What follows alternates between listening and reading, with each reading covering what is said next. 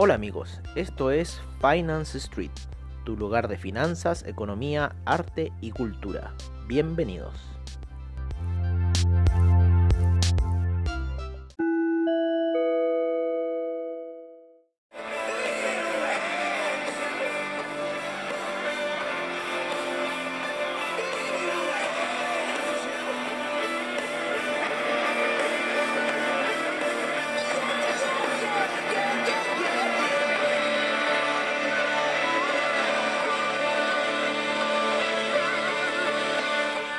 Hola amigos de Finance Street y bienvenidos a lo que es el cierre de mercados ya en una sesión bastante entretenida la que tuvimos hoy día en Wall Street. Eh, sin embargo nos dejó un poco decepcionados, ¿no? Ese eh, non-farm payroll, ¿no? Ese dato de non-farm que eh, salió bastante malo, ¿no? salieron menos empleos, de hecho salieron los empleos menos de lo que yo dije, o sea, dije 143 mil y salieron menos 143 mil, así que salió todo lo contrario a lo que yo esperaba en realidad como informe de non-fan payroll. El, lo que es la tasa de desempleo se mantuvo igual, así que no subió, eh, se mantuvo tal cual el mes pasado. Así que bueno, eso está un poco lo que ha pasado hoy día en el mercado. También hubieron otros datos más que salieron. Sin embargo, el mercado, eh, el inicio del mercado estuvo muy oscilante. De hecho, estuvo como hasta eso de las eh, una de la tarde, por lo menos. A ver, déjenme decirle bien. ¿En qué vela fue? 18 menos, no, como hasta las 3 de la tarde, por lo menos. Sí, sí, yo estuve tradeando. Eh, todo el día estuvo movido el mercado. Eh, a las 3 de la tarde que volví, esa fue una caída bastante buena que la alcanzamos a pillar bastante bien, nos fuimos para abajo con ella.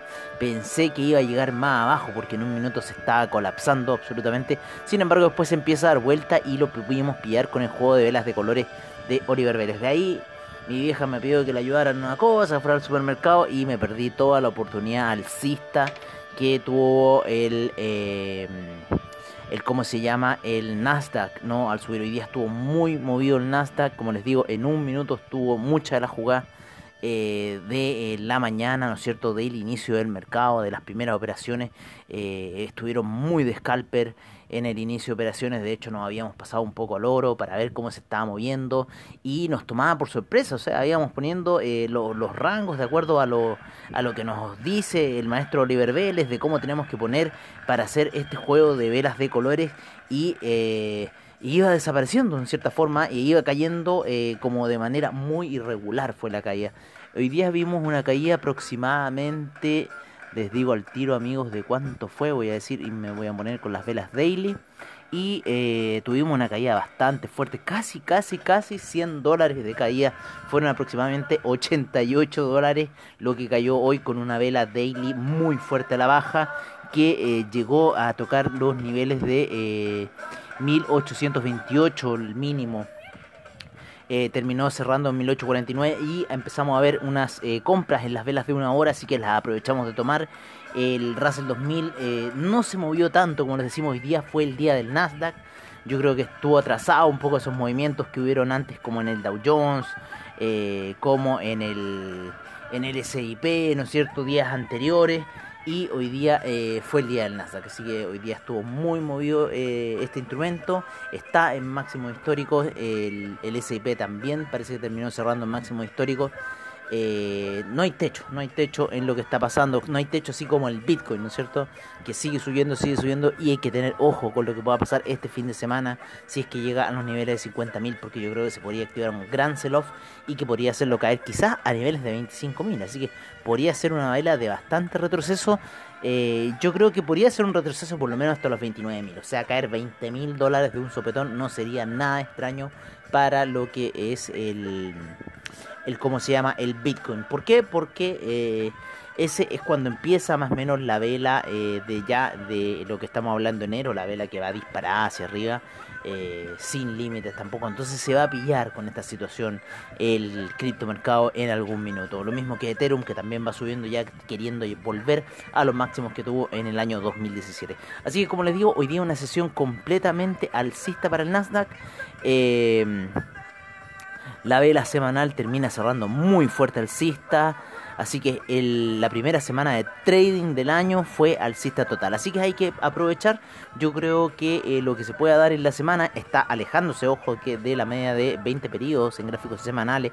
Así que yo creo que vamos a seguir con este impulso alcista por lo menos un par de semanas hasta quizás el cambio de mando en Estados Unidos para el día 20 de enero, también yo creo que eh, el resultado de empresas va a aportar de forma positiva y después que ya sean todas las entregas de los escenarios posibles, habido y por haber, va a empezar en cierta forma, eh, yo creo que el retroceso y el desgaste un poco eh, del índice eh, Nasdaq. Así que todavía sigue subiendo, avanzando muy fuerte en la vela semanal, lo mismo que los demás índices también avanzando muy fuerte en las velas semanales, tuvieron una semana increíble, el Russell 2000 se anotó esa llegada a los 2100, sigue subiendo imparable, el Dow Jones también ya está en zona de 31.000, que él lo diría, y el S&P en los 3.800, así que está muy cerca yo creo de alcanzar los 4.000 puntos el S&P, así que hay que estar con mucho ojo, hay que estar eh, muy atento a las jugadas, las posiciones siguen siendo alcistas, la, la compra sigue siendo, así que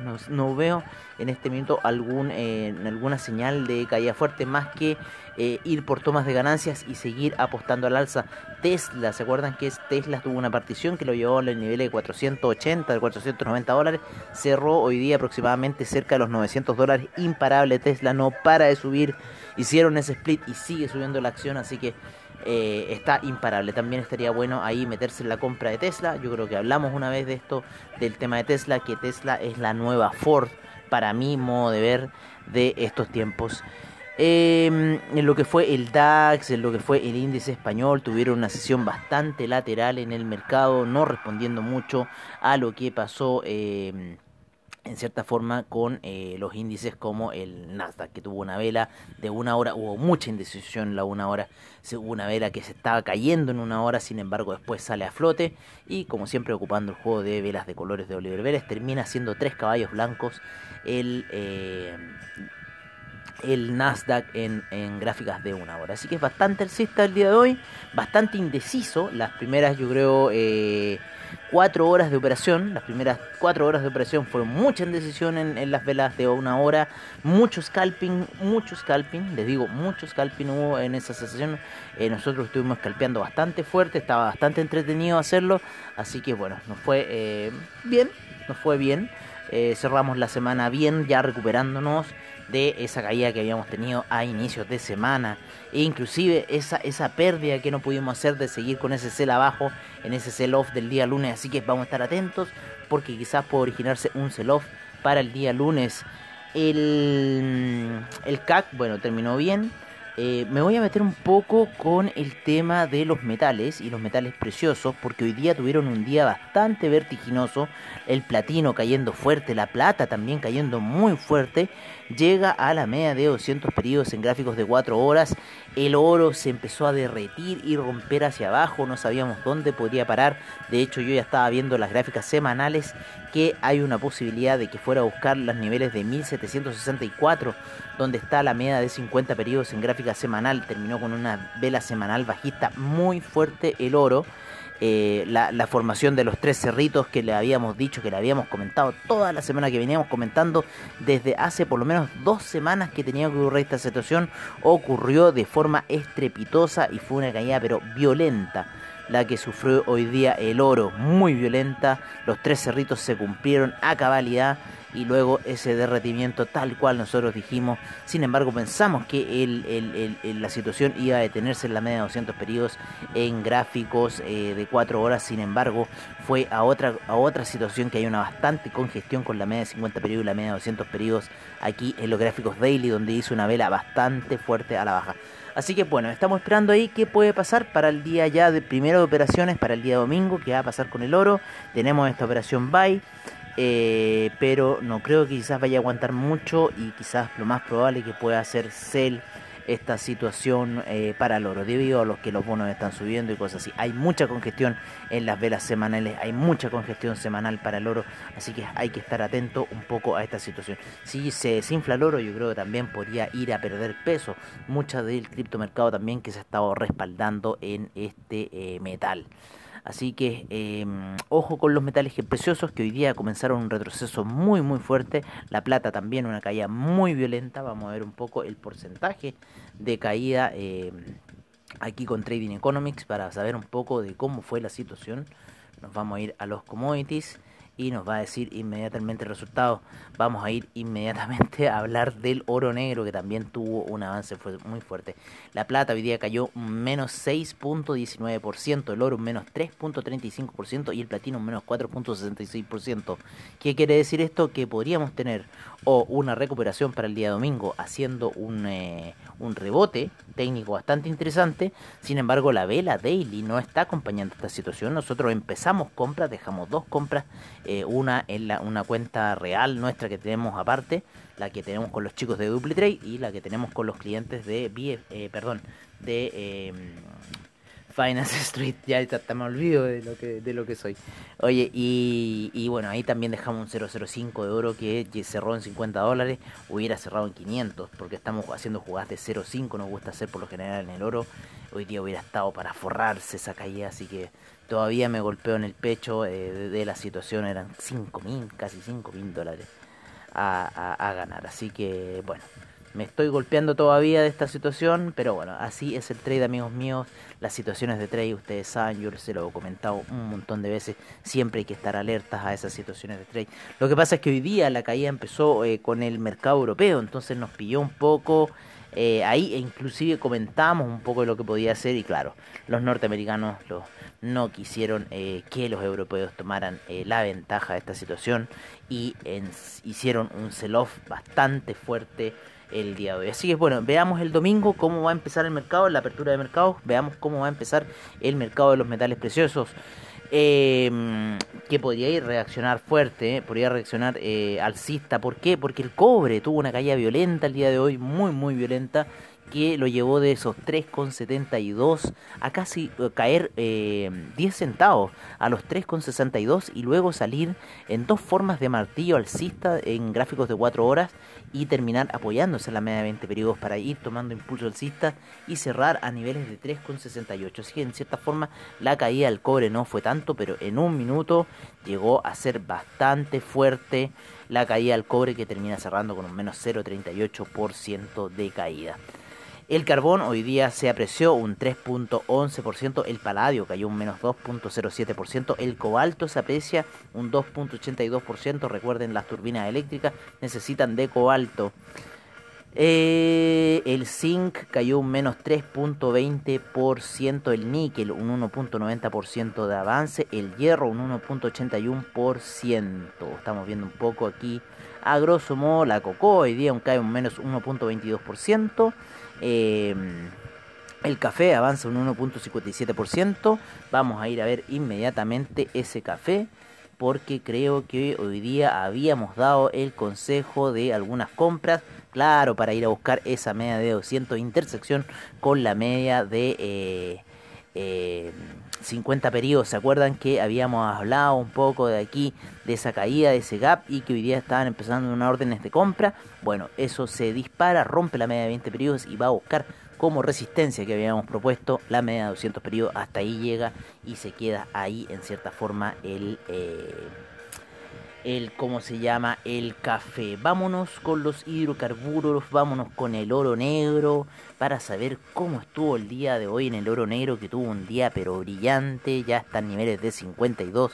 Acuérdense que los niveles de 53 es la media de 200 en gráficos weekly, así que yo creo que ya podríamos empezar a ver no sé qué va a pasar en este minuto con el petróleo porque hay muchas noticias dando vuelta con respecto a al petróleo, ¿no es cierto? Que los saudíes bajaron la producción, eh, por otro lado, em, que eh, no han llegado hace 35 años que no eh, hace 35 años que no se generaba la situación de que un tanquero saudí no llegara a las costas norteamericanas Así que bueno, no sé, está muy raro el mercado del petróleo. Hoy día fue un día completamente alcista para el petróleo de calefacción, para la gasolina, para el petróleo. Así que es muy fuerte luego de esa caída de 4 horas que tuvo a inicios de semana.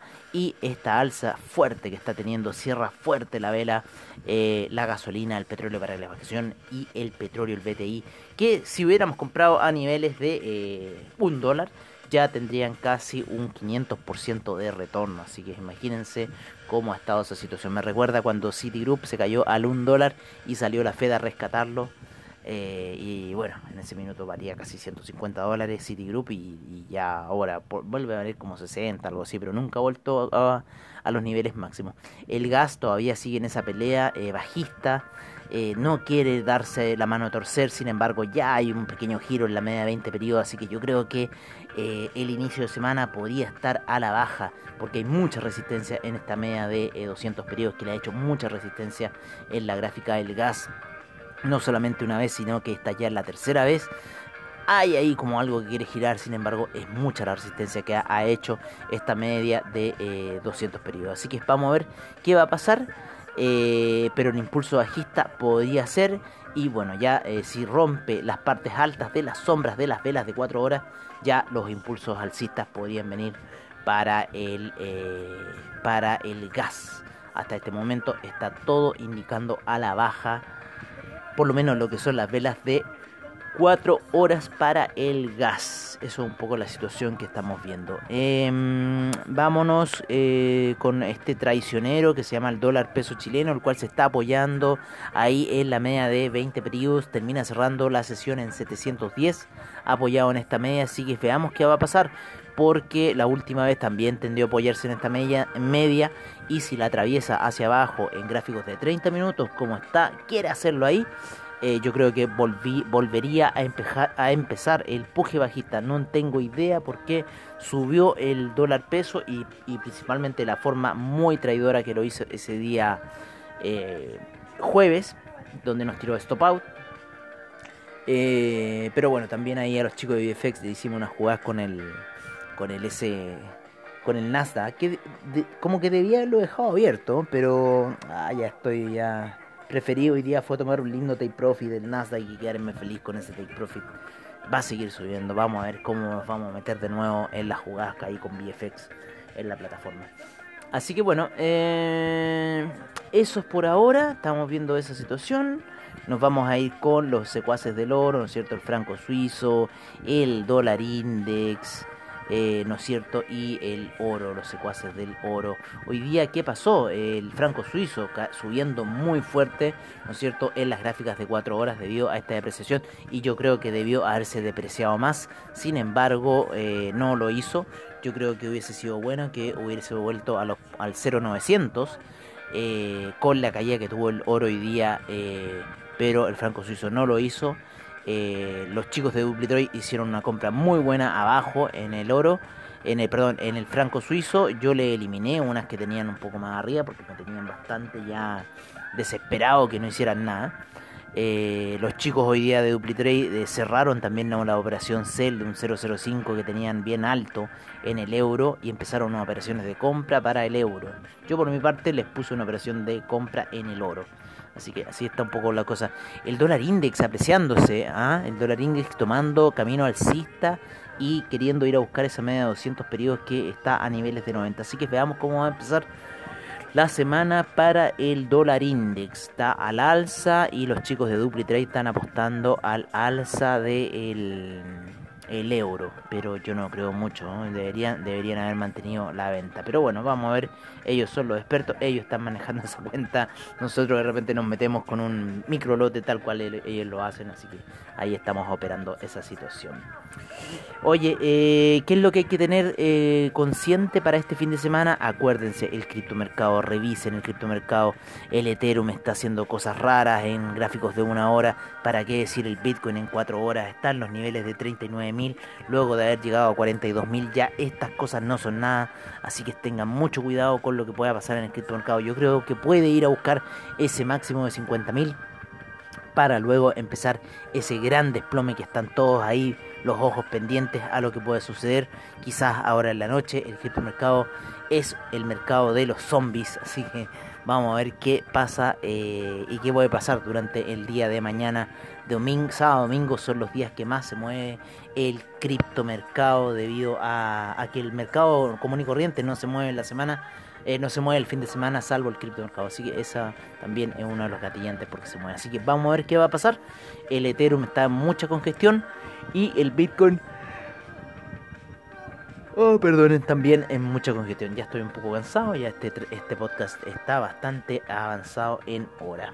Así que, bueno amigos, yo creo que eso sería todo. Eh, veamos qué va a pasar en la semana, veamos en la apertura de mercados cómo vamos a ver un poco eh, la visión de los mercados para la semana, cómo vamos a empezar. Por ahora todo cerró muy positivo, así parece una semana muy positiva, muy pocos desplomes hemos visto, eh, a pesar de que se generan estas incertidumbres, netamente es pura especulación, recuerde lo que les digo, hay plata, la gente está con plata porque no la está gastando, entonces lo está invirtiendo en los mercados financieros. Y por esa situación están subiendo las cosas, a mi parecer vean cómo han comprado terrenos este último tiempo. Así que eso amigos, eh, sería todo hasta ahora y nos estaríamos viendo ya el día domingo para la apertura de mercados y saber cómo van a ir nuestras inversiones para lo que viene de la semana próxima ya. Un abrazo, cuídense, agradecemos a AvaTrade Seguridad y Confianza para su trading online y bajos spread. Los spreads más bajos del mercado se encuentran en AvaTrade. También Anchor, todos tus podcasts son posibles gracias a Anchor y eh, investing.com por toda la información, Trading Economics, CoinGecko, Forex Factory, FinBiz, SlickCharts.com, eh, news, eh, crypto news, todo lo que sea información financiera nos interesa, amigos. Un abrazo, cuídense y será hasta el domingo.